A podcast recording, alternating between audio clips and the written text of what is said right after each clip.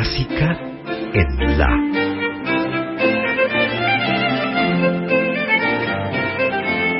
Idea y conducción, Margarita Celarayán.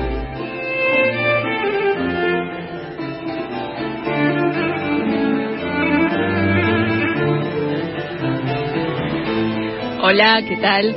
¿Cómo están? Comenzamos a partir de ahora Clásica en la, este espacio que dedicamos todos los jueves a creaciones, historias, trayectorias de compositoras y de directoras de todos los tiempos.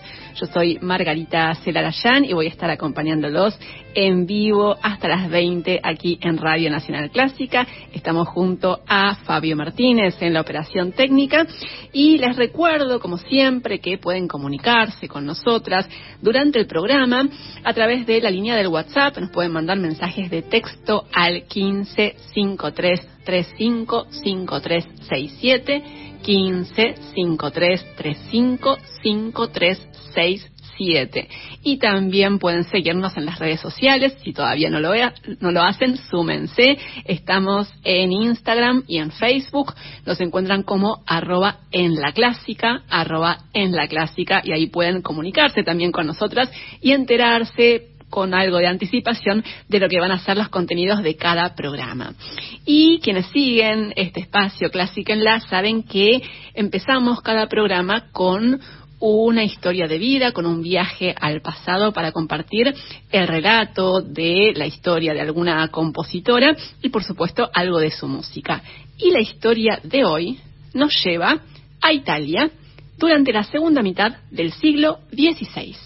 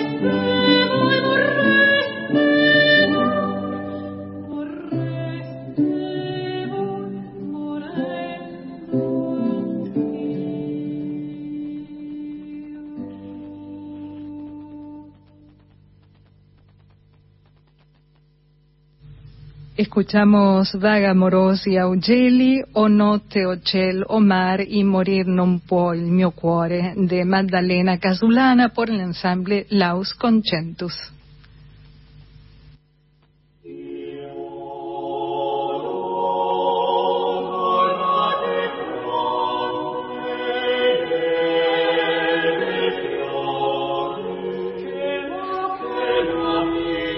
Estamos entrando cada vez más aquí en Clásica en, la, en ese terreno de compositoras sobre las cuales se sabe muy poco y de las cuales además hay poca música grabada, ¿no?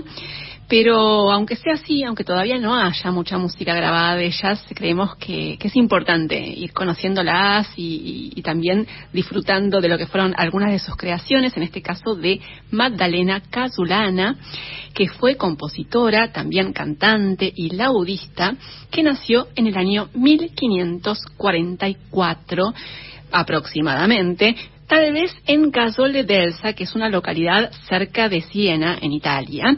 Estamos hablando del Renacimiento italiano. Y Maddalena Casulana fue en ese contexto realmente una figura muy relevante.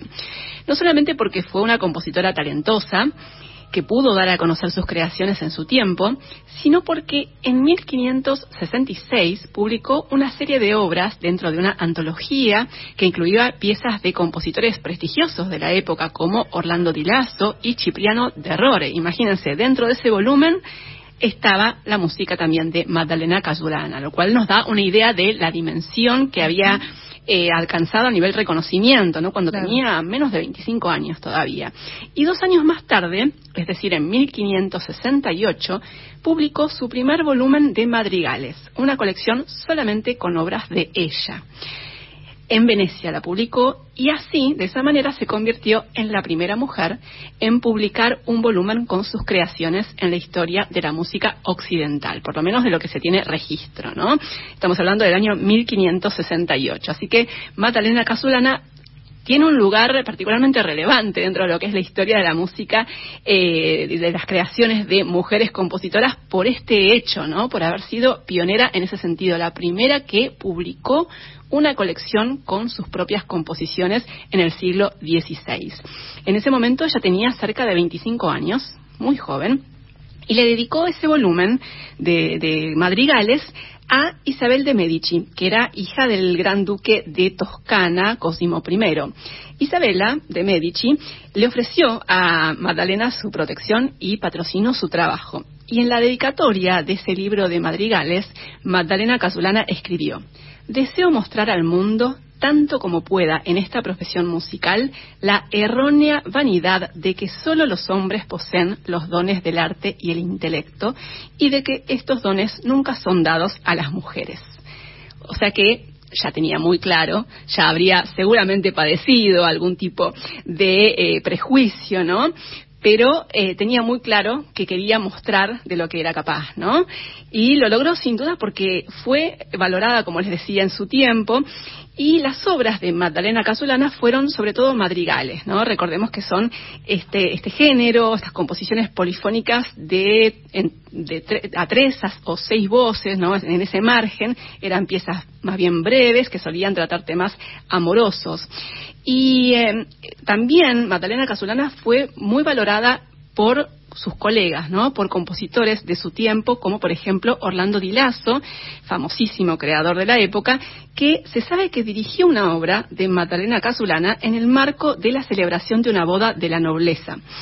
Y ella también eh, gozó del apoyo, eh, contó con el apoyo de mecenas de la época, como les contaba, de Isabela de Medici y de muchos otros. Se vinculó eh, con colegas hombres y también con el mundo cultural de ciudades como Venecia, Padua, Verona. También viajó para difundir sus obras a Francia y a Viena, vinculándose con personajes de la nobleza. O sea que estamos hablando de una compositora que en el siglo XVI se desempeñó, digamos, a la par de sus colegas hombres.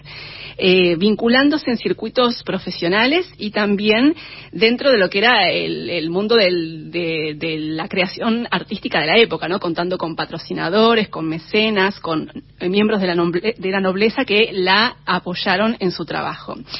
Y en 1570, Magdalena Casulana publicó un segundo libro de madrigales. En los años posteriores se sabe que vivió en Milán y en algunas otras ciudades al norte de Italia.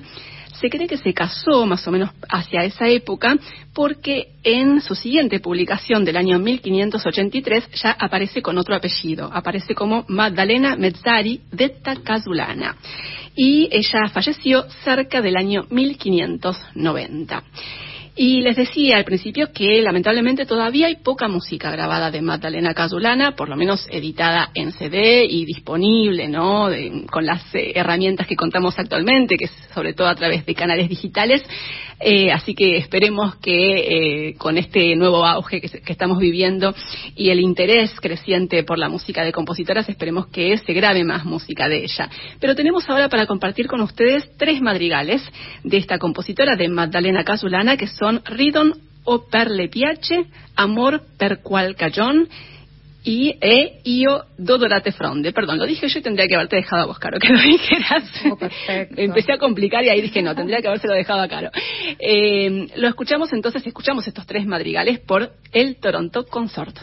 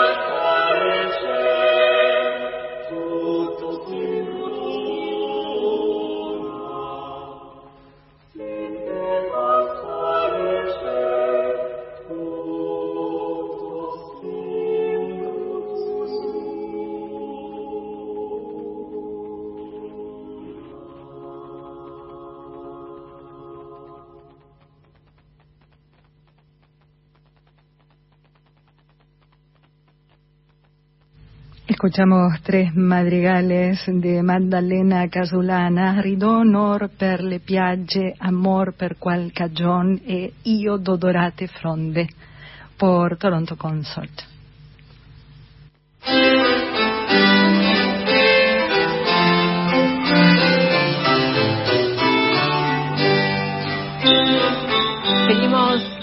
Clásica en La y la idea es eh, continuar compartiendo música vocal de otras compositoras, porque no tenemos más de Magdalena Casulana para seguir escuchando su música, así que eh, la, usamos a Magdalena y a su música de, de disparador, digamos, para seguir compartiendo algo de música vocal de otras compositoras. Y como siempre la idea es ir y venir en el tiempo. Y ahora nos vamos del siglo XVI, donde estábamos recién, bien atrás, vamos a retroceder bastante, nos vamos al medioevo, nos vamos al siglo XII. En el sur de Francia, en esa época de señores feudales, surgieron los trovadores, que eran autores de la música y de los poemas de sus composiciones en lengua provenzal y le cantaban al amor, realzando valores como la honestidad, el honor, la humildad, el coraje. Algunos de esos trovadores eran miembros de la nobleza Hubo reyes, marqueses, condes que fueron trovadores, pero también hubo monjes, además de burgueses y algunos jóvenes de origen más humilde. Y en ese amplio y muy diverso panorama de creadores de música y poesía durante la Edad Media, también hubo algunas mujeres. ¿Quiénes eran estas mujeres? Eran damas de origen aristocrático, las trovairits, trovairits, o simplemente, más sencillo, trovadoras que también le cantaron al amor. Ellas hablaban de sus pasiones, de sensualidad, también del dolor por el abandono de, algún amante, y lo hacían con muchísima libertad. Y eso es algo realmente fascinante, ¿no? En el siglo XII. Una de ellas, una de estas trovadoras, fue Beatriz de Día, conocida también como la Condesa de Día. Como suele suceder, bueno, se sabe poco de ella, ¿no? Pero es probable que haya nacido en 1140 y que haya empezado a usar el título nobiliario de condesa después de casarse con un conde, ¿no? Con Guillermo I de Poitiers, conde de Valentinois. Se cree también que gran parte de sus escritos estuvieran dedicados a alguien, a un hombre que tal vez haya sido su gran amor, que fue un trovador, Rimbaud de Orange. Y esta trovadora, condesa, la condesa de Día, es la autora de la única partitura que ha llegado hasta, nuestros días de una canción escrita por una mujer en esa época, ¿no? En el siglo XII. Le voy a pedir a Caro que con su hermosa voz nos lea los versos que escribió Beatriz de Día para esta canción que se llama Allantar mer de so que uno voldría o vos lo vas a decir después mejor. Pero ahora te, eh, vamos a escuchar el, texto de esta canción que escribió la condesa de Día en el siglo XII. Cantaré lo que no querría, tanto me lamento de aquel de quien soy amiga, porque lo amo más que cualquier cosa. Para él no me valen piedad, ni cortesía, ni mi belleza, ni mi valor, ni mi espíritu, porque así soy engañada y traicionada, como podría serlo si fuese poco agraciada. De esto me consuelo porque nunca os fallé, amigo, en ninguna manera, sino que os amo más que Seguin a balanza. Y mucho me agrada sobrepasaros en amor, amigo mío, porque sois el más valeroso.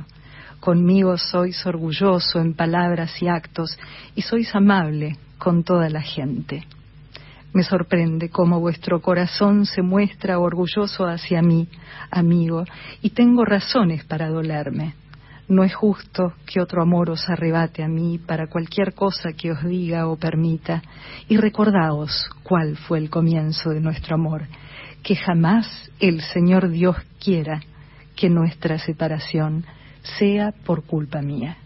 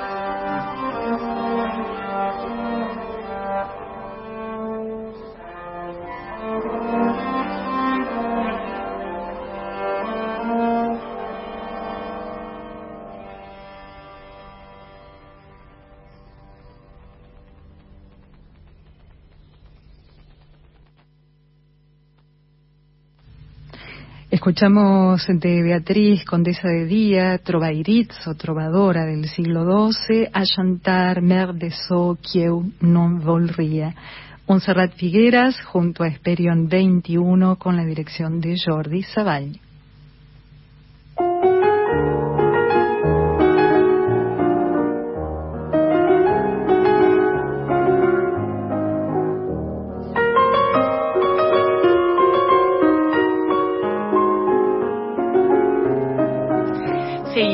En Clásica en la compartiendo canciones, em, obras vocales de compositoras de diferentes épocas. Ya pasamos por el siglo XVI, por el siglo XII y ahora nos acercamos un poquito más para acá.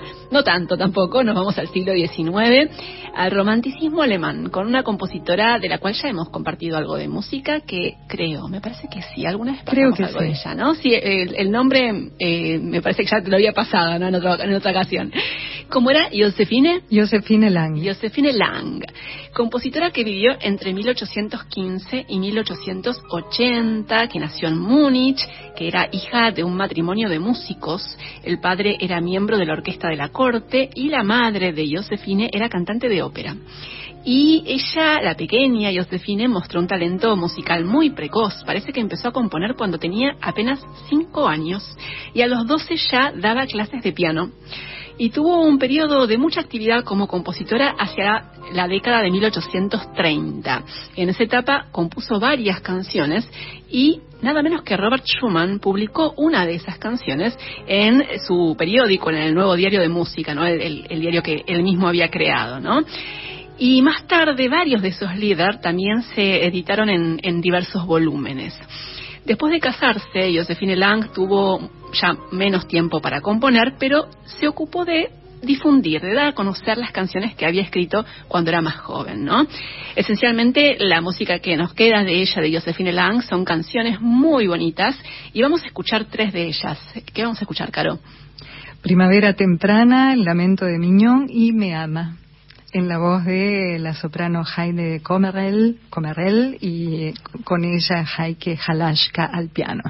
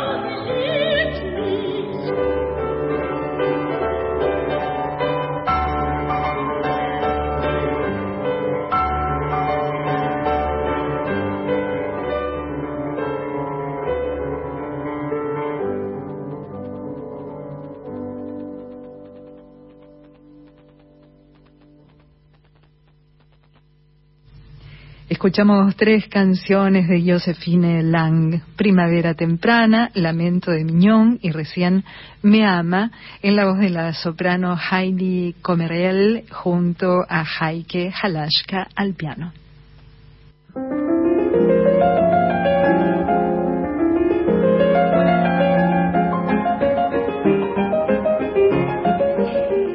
Seguimos en Clásica en La y vamos a ir cerrando este tramo que estuvimos dedicando en el comienzo del programa de hoy a canciones, a obras eh, vocales. Sí, la verdad que muy lindas obras todas, ¿no? Y variado. La idea fue que fuera realmente eh, muy variado. Empezamos en el siglo XVI, seguimos en el siglo XII, recién en el siglo XIX y ahora vamos, eh, nos acercamos geográficamente, nos vamos a Brasil. Eh, a compartir algo de una compositora maravillosa, de la cual ya hemos compartido, algo de música, por supuesto, y que es una de esas figuras ya más conocidas, ¿no? Estamos hablando de Chiquinia Gonzaga. Su nombre completo era Francisca Edwiges Neves Gonzaga, o algo por el estilo, pero la conocemos, por supuesto, como Chiquinia, Chiquinia Gonzaga, que vivió entre 1847 y 1935 y que recordemos que tuvo una vida increíble. Era hija de un militar de familia noble y de una mestiza descendiente de esclavos.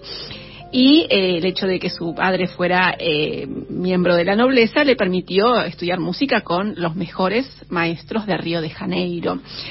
Pero a los 16 años la obligaron a casarse con un hombre que odiaba la música. no podía suceder algo peor, pobre Chiquinia, y en un momento el marido le dio una suerte de ultimátum, le exigió que eligiera entre la vida conyugal y la vida artística. ¿Y qué eligió Chiquinia? Su gran pasión, la música. Muy bien. Eligió la música, así que abandonó a su marido y a su familia. Eso le trajo, por supuesto, muchísimos problemas. De hecho, durante mucho tiempo no dejaron que tuviera contacto con sus hijos. Ay, qué mal. Algo tremendo que obviamente mm. fue sumamente doloroso para ella, pero siguió adelante, se fue vinculando con la vida musical de Río de Janeiro de la época, trabajó como pianista, fue además la primera mujer en dirigir una orquesta en Brasil y compuso muchísimas obras, más de 200.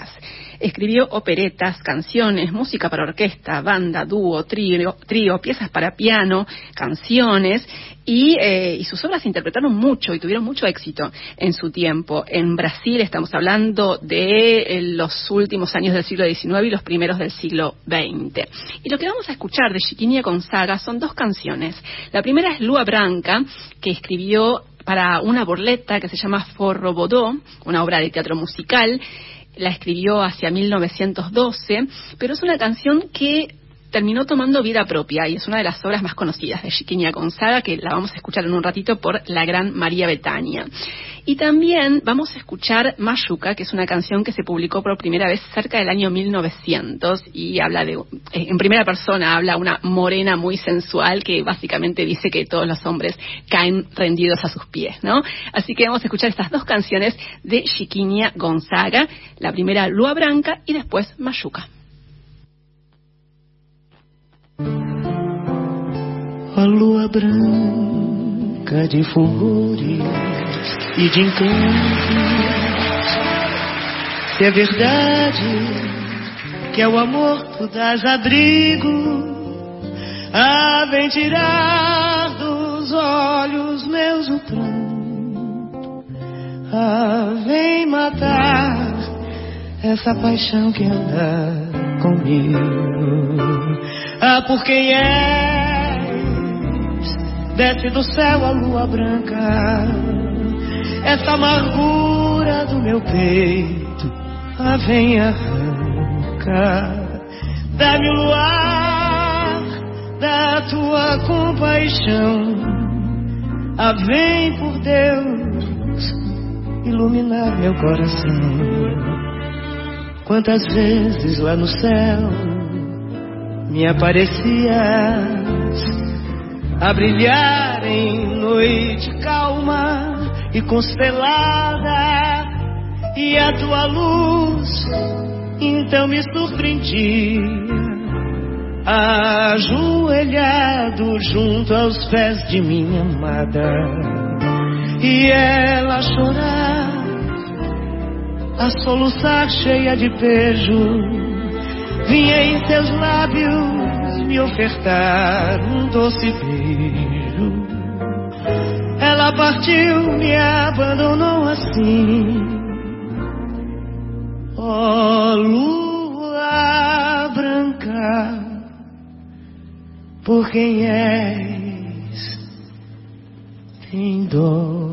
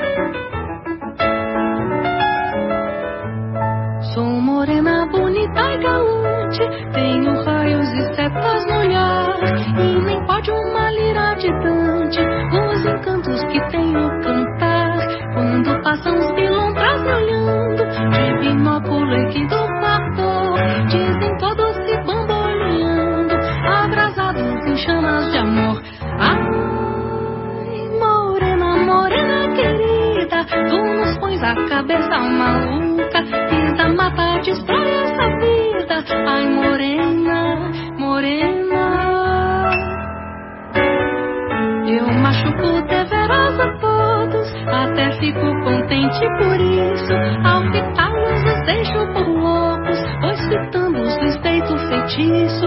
Sou morena que quando passeio, deixo calda de luz como um astro e uma recua de gente que veio, me dizendo, seguindo meu rastro. Ai, morena, morena querida, tu nos pões a cabeça maluca.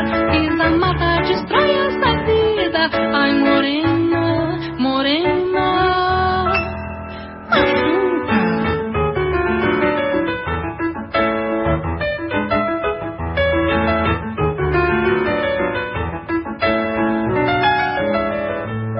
Estes fogos que tenho nos olhos e que tem até dom de encanto.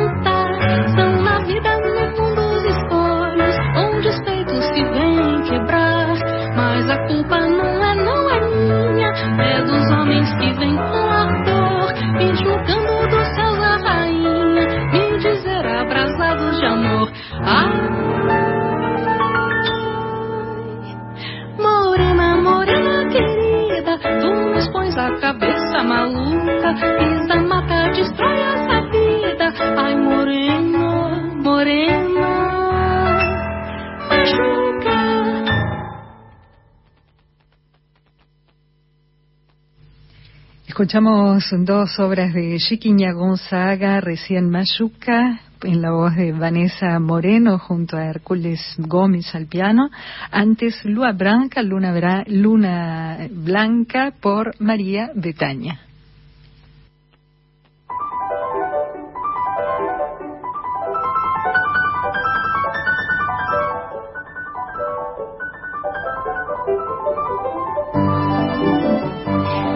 Seguimos en Clásica en La y ahora venimos a la actualidad, al presente, para compartir música de una compositora de nuestro tiempo, que es Matilde Van Tenar.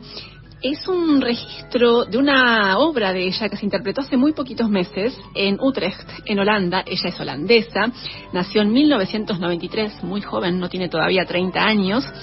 Y en los últimos años se empezó a, desarrollar su actividad difundiendo su música. En 2016 se estrenó su primera ópera de cámara, por ejemplo, y unos pocos años después recibió los primeros encargos para componer una obra orquestal para la Filarmónica de Rotterdam y para escribir una ópera para el Teatro de Ópera Nacional de Holanda y en los últimos años colaboró con otras agrupaciones muy prestigiosas de su país, como la Filarmónica de Holanda y la Amsterdam Sinfonietta. Y la producción de esta compositora de Matilde Van Tenar incluye obras vocales para solista y coro, también tres óperas de cámara. Una de ellas está eh, inspirada en la figura de Jacqueline Dupré, la gran chelista, y eh, también tiene varias obras de cámara como la que vamos a escuchar ahora, que es un octeto para cuerdas, para doble cuarteto de cuerdas cuerdas, una obra que completó en el año 2016 y se estrenó al año siguiente y como les decía, hace poquitos días se interpretó en Utrecht en el auditorio Tivoli Bredenburg. Así que les propongo escuchar el final del octeto de cuerdas de Matilde Van esta compositora holandesa nacida en 1993.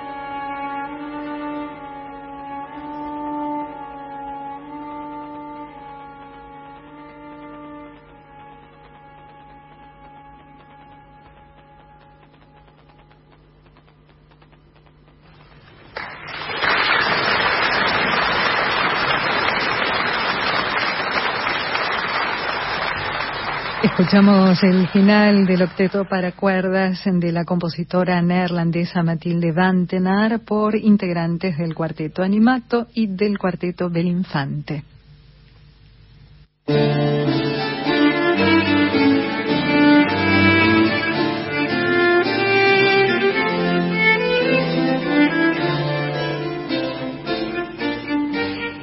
Comenzamos la segunda y última hora de Clásica en la, este espacio que dedicamos a compositoras y a directoras de todos los tiempos. Estamos en vivo hasta las 20 aquí en la 96.7. Le damos la bienvenida a Laura Higa, que nos acompaña a partir de ahora en la operación técnica. Y, Caro, si te parece, recordamos las vías de contacto y las redes sociales. Vale, les vamos a recordar entonces que pueden comunicarse con nosotras hasta las 20 al 49990967 o mejor pueden hacerlo por WhatsApp a través de mensajes por escrito, eso sí, al 1553355367. Además nos pueden seguir en Instagram y en Facebook arroba en la clásica y les recordamos también que cada programa está disponible en formato podcast para poder escucharlo en cualquier momento y en el dispositivo que tengan a mano. Todos los programas desde comienzos de 2021 están disponibles en plataformas digitales. Pueden buscarlos en Spotify y en iTunes como podcast clásica en la. Así es. Y le agradecemos a Anita de Almagro que se comunicó con nosotros, llamó por teléfono, la pude atender porque pasaba por ahí. Muy bien. Y eh, dice que le encanta el programa, nos dejó saludos, así que le agradecemos mucho por haberse comunicado con nosotras. Y eh, tenemos visitas, Caro. Tenemos visitas. Tenemos visitas. Tenemos aquí a una joven pianista argentina que grabó un disco que realmente es un, es un hallazgo, es una revelación, porque eh, es un disco que está dedicado a música para piano de compositoras argentinas. Se llama Dos siglos de música, compositoras argentinas, editado por el sello Virtuoso Records. Y la pianista es Melina Marcos. Hola Melina, ¿cómo estás? Bienvenida. Hola, ¿qué tal? ¿Cómo están? Muy bien, y contentas de recibirte. Porque, bueno, estás haciendo un trabajo eh, realmente muy valioso, muy valioso, eh, dando a conocer y registrando estas música de estas compositoras. Ya vamos a hablar en detalle, pero si te parece, vamos a empezar escuchando un poco de música. Vamos a empezar con eh, algo de Irma Orteaga, la gran compositora, que además fue una persona maravillosa y entrañable, que falleció este año, principios de este año. De ella vamos a escuchar la milonga de Ayer del Buen Aire por Melina Marcos. Thank you.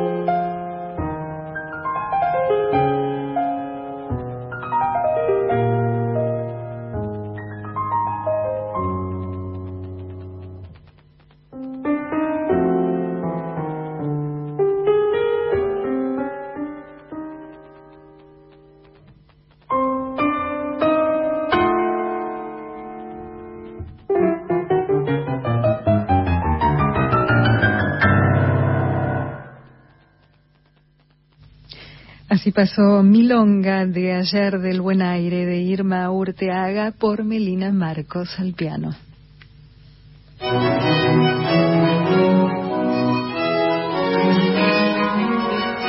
Melina Marcos, que es nuestra invitada hoy aquí en Clásica en La, la joven pianista argentina que grabó el álbum Dos siglos de música, compositoras argentinas, con obras de Celia Torrá, Ana Carrique, Magda García Robson e Irma Urteaga, un álbum editado por el sello Virtuoso Records, que está disponible en plataformas digitales donde pueden escucharlo completo, pero hoy aquí en Clásica en La vamos a compartir algunas, algunas partecitas, algunos fragmentos de eh, los contenidos de este álbum de Melina Marcos. Melina, eh, sabemos que tu vínculo y tu interés por eh, la música de compositoras viene de larga data, ¿no? ¿no? surgió específicamente para este proyecto, sino que es algo que venís trabajando desde hace ya un tiempo. ¿Cómo fue que surgió tu interés por este tema? Bueno, eh, en realidad fue surgiendo de a poco. En realidad lo primero que surgió fue mi interés por la difusión de la música argentina, de compositores y de compositoras y a medida que se empezaron a, sumar proyectos y yo empecé a sumar eh, compositores a mis filas de interpretados, también empezaron a aparecer naturalmente las compositoras, porque hay muchísimas compositoras eh, en este país y que, que bueno, espero que sea solamente hasta ahora eh, súper desconocidas y espero con este trabajo también ayudar a, a que se, se difundan, ¿no? Pero bueno, surgió, eh, como te digo, bastante, eh, de una manera muy natural, muy orgánica. Yo la verdad que no, no, no lo busqué, no, lo, no lo busqué específicamente. Y durante la pandemia, ¿no? Que estábamos todos un poco pensando a ver qué hacer. Eh, vi que en el, en el INAMU, el Instituto Nacional de la Música, hicieron una convocatoria para eh, recibir subsidios o becas para grabar, ¿no? Uno tenía que presentar un proyecto y, bueno, ellos tenían una, elegían, ¿no? Así que la verdad yo sentía que lo tenía que hacer de esto. Yo dije, bueno, la verdad tengo, tengo, y de hecho tengo muchas más piezas de compositoras, pero bueno, uno no puede poner todo, ¿no? No, se puede, hay que elegir. Eh, así que dije, bueno, lo voy a armar con estas, lo voy a mandar. Y yo sentí que, yo sentí que iba a salir, que tenía que, tenía que ser esto así. Y bueno, y la verdad que estoy muy contenta porque se dio todo eh, para que sí, efectivamente pudiese salir. Se pudiera concretar. Y la verdad es que es un trabajo valiosísimo, porque bueno, como decías, estamos hablando de compositoras que lamentablemente todavía son poco conocidas, algunas de ellas por suerte un poco más, como es el caso de Irma que como decíamos falleció hace, hace relativamente poco, este año, ¿no? Pero cuando vamos un poquito más para atrás en el tiempo, realmente estamos hablando de un panorama de compositoras de nombres casi desconocidos y de música que, que, no se conoce, que no se difunde, así que eh, por, por todo eso es, tan importante eh, un trabajo como este como este disco que grabaste Melina Marcos eh, y que además permite esto no permite que, que, se pueda difundir y se pueda escuchar y que la gente pueda escucharlo desde sus casas también a través de, de las plataformas digitales así que es importantísimo el, el aporte y mm, contanos un poco cómo, cómo, cómo se fue dando la, la, elección del repertorio que grabaste, ¿no? Porque como nos decías, hay muchísimo más, tenías material seguramente para más de un disco, pero bueno, obviamente hay que acotarlo. ¿Cómo fue la elección? Bueno, en primer lugar yo pensé eh, piezas que a mí me gusten mucho, mm. que sean lindas, que sea eh, que sea bello para escuchar, porque eh, mi, mi punto no es solo eh, que se difunda, ¿no? Que no quede solo en la difusión, sino que, que también la gente lo pueda disfrutar, ¿viste? Que la gente pueda disfrutar de lo que es nuestro, de nuestras raíces, de nuestra música, y también es, es parte de nuestra historia, ¿no? Y a veces la gente se sorprende de sentir que esto también es parte de lo que nosotros somos, de nuestra historia, de todas estas compositoras que imaginémonos que que nacieron algunas en la década de 1880, ¿no? Y ya estaban escribiendo música. Imaginemos lo que era el contexto social y, y cómo ellas se sobrepusieron a todo y aún así hicieron unas carreras fascinantes, ¿no? Así que mi objetivo también era un poco con, con la música y con las, eh, las elecciones de, de, las compositoras, conectar también un poco con esa parte. claro. Y bueno, recordemos que las compositoras que elegiste para con sus obras, con algunas de sus obras para este disco son Celia Torra, Ana Cardique, Magda García Robson e Irma Mortiaga. De Irma escuchamos ya recién algo de música, la, conociste me imagino, Irma Mortiaga, ¿no? Sí, la conocí. Vos sabés que yo tengo lindos recuerdos de esta pieza, del Ayer del Buen Aire. A mí me llamaron de la Asociación Argentina de Compositores para tocar esta pieza en, en un homenaje en vida que se le hizo a ella en el creo ya con el tema de la pandemia estoy un poco perdida, no de las fechas, pero creo que fue en el 2019. Y ahí la conocí. En persona. Y igual yo ya la había oído nombrar muchísimo antes como, como gran maestra, claro, Gran maestra, no solo compositora, sino gran maestra, gran pianista, o sea, eh, una persona maravillosa y muy generosa, muy, muy querida, muy generosa. Eh, así que bueno. Y tuviste ese privilegio ¿no? de también poder conocerla ¿no? a la gran Irma Y eh, otra de las compositoras que incluiste en este disco es Magda García Robson, que ya estamos hablando de un nombre eh, menos conocido, ¿no? Y, y, yo no sé si había música de ella grabada, creo que no, ¿no? ¿Había algo grabado ya, Melina? Mira, estas estampas, algunas están grabadas por Dora Castro. Ah, mira. Algunas. Claro. Algunas. Estamos hablando de una compositora que vivió entre 1916 y 2009. ¿Qué puedes contarnos sobre ella, sobre Magda García Robson? Mira, es una figura eh, maravillosa, una mujer de gran carácter. Yo conocí, eh, conozco, conozco a su hija Cristina, eh, con la cual pudimos charlar un montón sobre su mamá, sobre esta pie sobre estas piezas que ella también tocaba y las tocaba mucho. Ella tenía muy fresco como en el recuerdo cómo su, su mamá las tocaba estas piezas. La verdad que eh, tuve la suerte de compartir con ella unos recuerdos muy lindos y, y en parte también prepararlas un poco también con, con ella. Y bueno, Magda era una persona muy trabajadora, muy luchadora, un fuerte carácter, excelente pianista y ahora no es eh, conocida, digamos, pero en su momento sus piezas se tocaban, se tocaban en el Colón eh, y ella fue directora en el Conservatorio Nacional también. Ajá, mira vos. Así que... Una figura realmente destacada. Una figura muy destacada, muy destacada y bueno, la verdad que es una lástima que... Que no se conozca su música, ¿no? Que no se la conozca. Y esta obra que grabaste se llama Estampas. Sí. ¿Cómo, ¿Qué puedes contarnos sobre el lenguaje de, de Magda García Robson en esta obra? Y en esta obra tiene, yo digo que tiene como un, como un aire folclórico, pero a la lejanía, ¿no?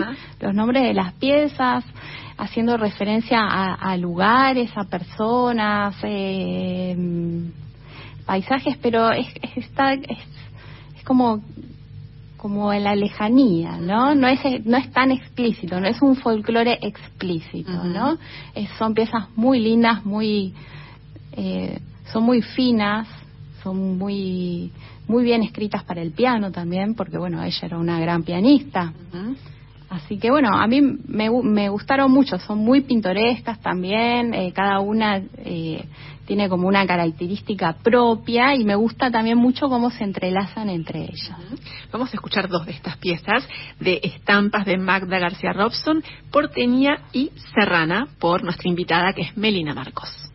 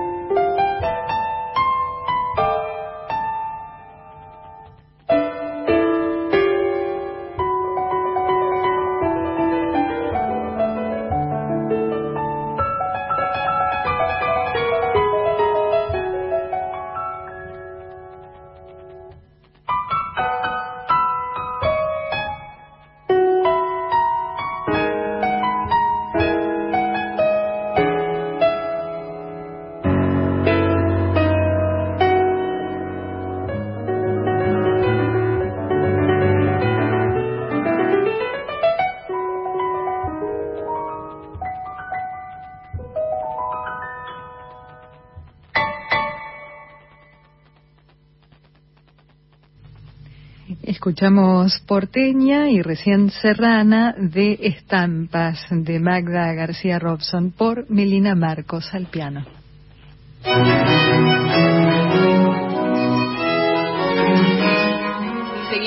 Nuestra invitada Melina Marcos, la joven pianista argentina que nos está presentando su álbum Dos siglos de música, compositoras argentinas, editado por el sello Virtuoso Records, con obras de Celia Torrá, Ana Carrique, Magda García Robson e Irma Urteaga. Y para poder concretar este trabajo, Melina, con, eh, eh, tuviste que eh, trabajar y, y, adentrarte en música que mayormente, en muchos casos, nunca se había grabado, ¿no? Y tuviste que trabajar codo a codo con investigadores, con musicólogas, con musicólogos que vienen estudiando también esta temática. Contanos un poco cómo fue ese trabajo, ¿no? Porque es un trabajo mucho más complejo y mucho más difícil que eh, abordar un repertorio más conocido, ¿no? ¿Cómo, ¿Cómo ha sido esta tarea? Bueno, en primer lugar, eh, eh, yo a estas partituras llegué por medio de de Lucio, Bruno Videla, que es, una persona que, se dedica desde hace muchísimo tiempo a, rescatar este tipo de partituras y él en realidad es como el que hizo el, me hizo a mí el nexo con, con los investigadores, ¿no?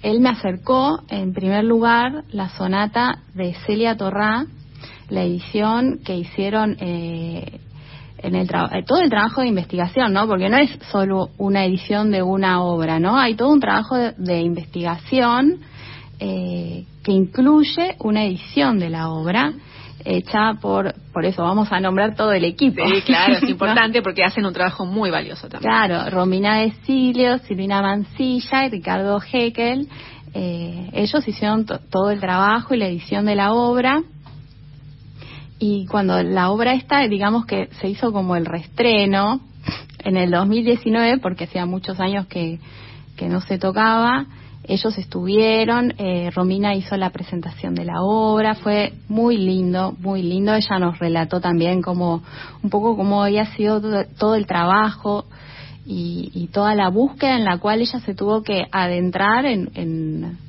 en una música que estaba bastante olvidada, ¿no? Totalmente.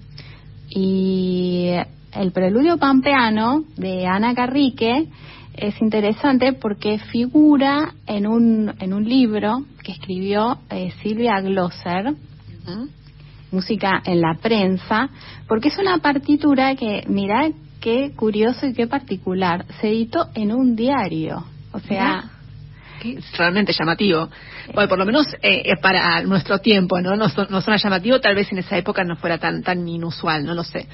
No lo sé, yo creo que evidentemente se tocaba por, por crónicas también, que uno lee, eh, se tocaba más, había más, más música en las casas. tal cual. y este, di, este, este diario, La Prensa, hizo en uno, durante unos años, él eh, contrataba a varios compositores y compositoras para escribir música y les pagaba, y les pagaba bastante bien además. Eh, y dentro de, esta, digamos, colección de partituras, que eran como 20, había muchísimas compositoras. Mira. Cosa que me llamó la atención.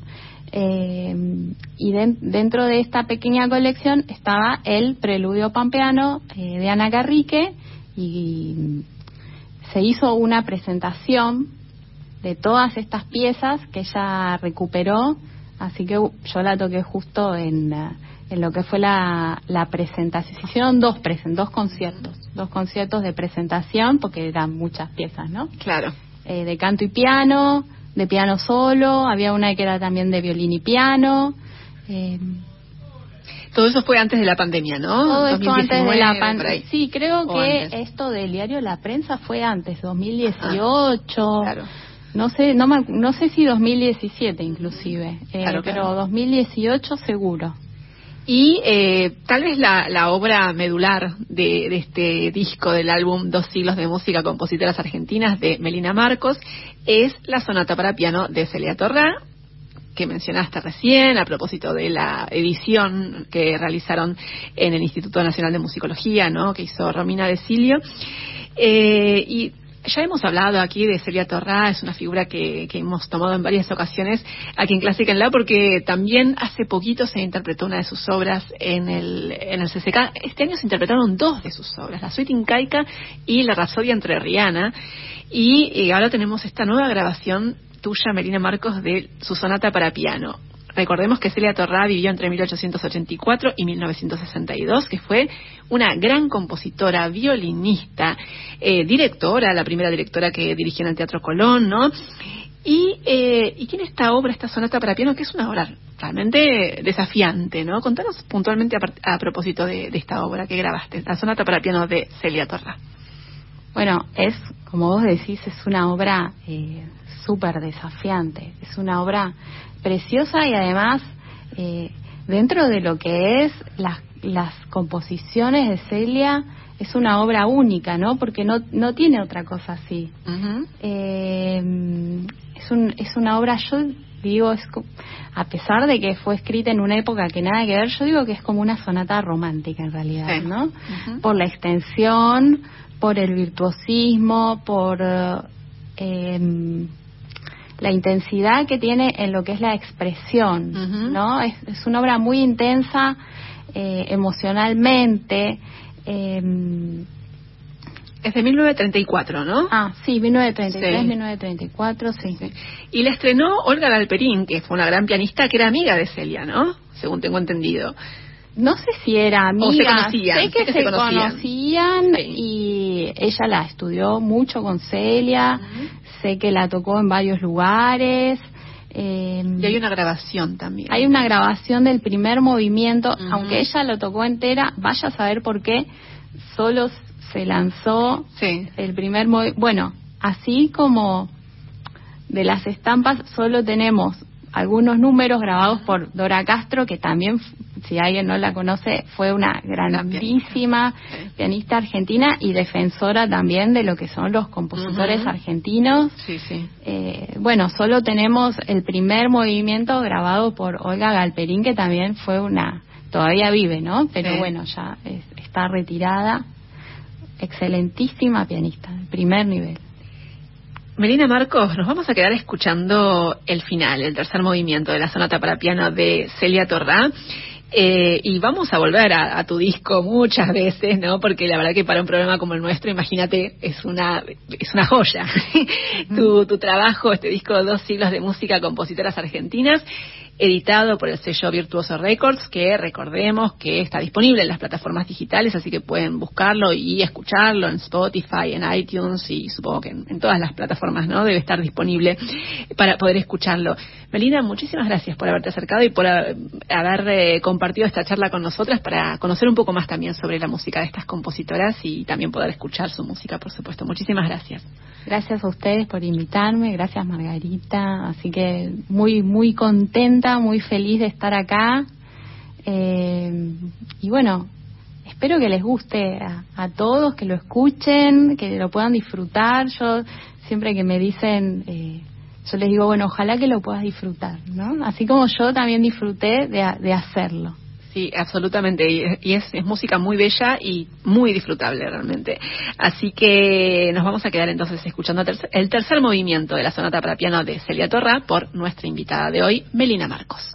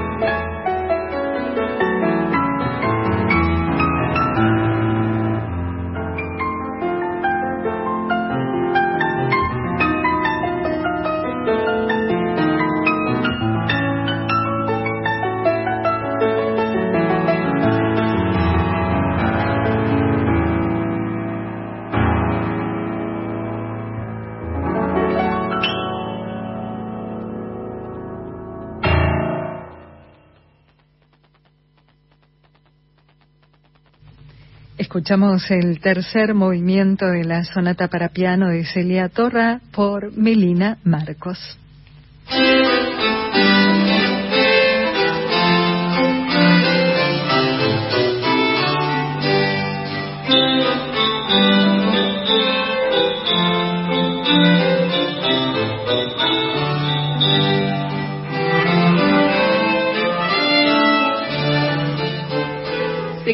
En Clásica en la. Nos quedan algunos minutos todavía de programa y tenemos para contarles que este sábado va a haber un concierto imperdible en el Salón Dorado del Teatro Colón. Un concierto con obras de compositoras del periodo barroco. Así que una ocasión muy especial y muy excepcional para poder escuchar música realmente bellísima. No lo digo porque estoy, porque digamos, este, estoy metida en el tema, sino porque realmente es música muy hermosa.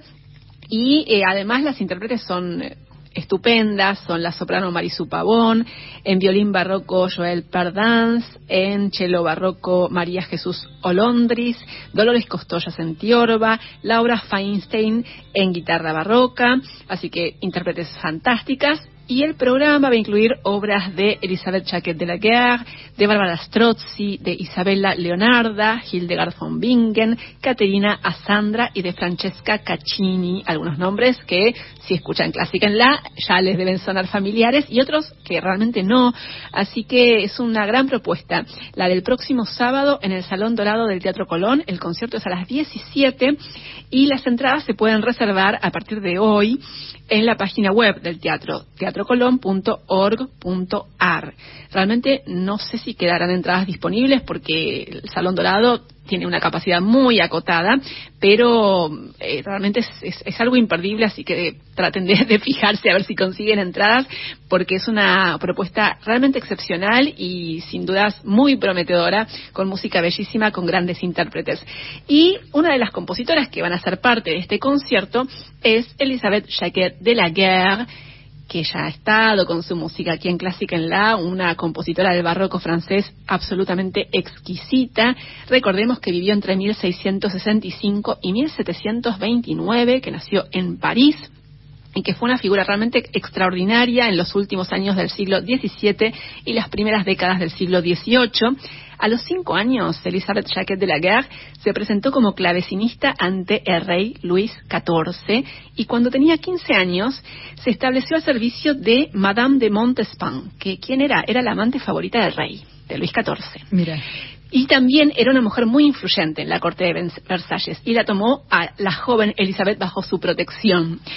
Y eh, ya en 1684, antes de cumplir 20 años, Elizabeth abandonó la corte de Versalles y se casó con un organista, de quien tomó el apellido, y, eh, y, empezó a desarrollar una actividad muy destacada en París y también siguió contando con el apoyo, con el patrocinio del rey, de Luis XIV.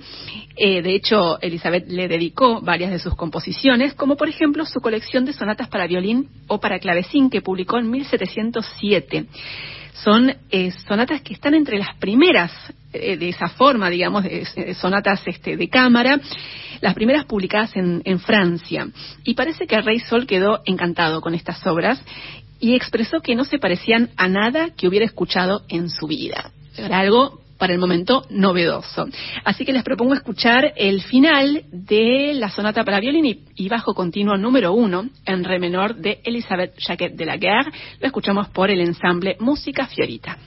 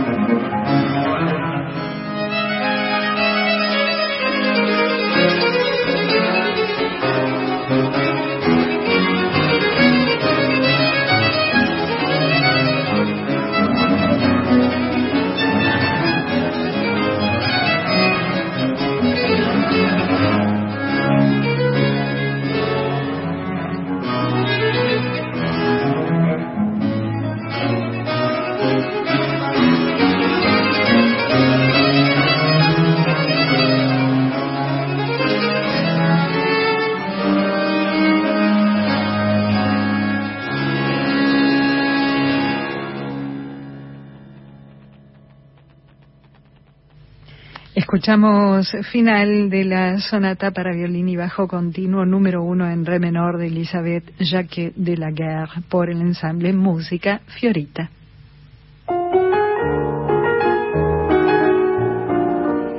Ya estamos llegando al final de Clásica en la de hoy y nos vamos a despedir con música de la compositora Dora Pejacevic, que ya ha estado también en Clásica en la, una compositora croata que vivió entre 1885 y 1923 y eh, la elegimos porque hace relativamente poco, hace pocos meses, en Leipzig, la orquesta de la Gewandhaus, de esa ciudad, prestigiosísima orquesta, con su director titular, que es Andris Nelsons, interpretaron en un concierto la sinfonía, la única sinfonía que compuso esta compositora Dora Pejacevic.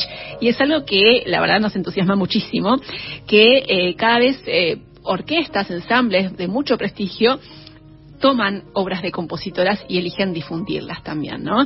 Y la idea es compartir entonces algo de, lo que fue esa presentación de esta sinfonía de Dora Pejachevich. Lo que vamos a escuchar es el tercer movimiento, tal como lo interpretó la orquesta de la Gewandhaus de Leipzig, dirigida por Andris Nelsons.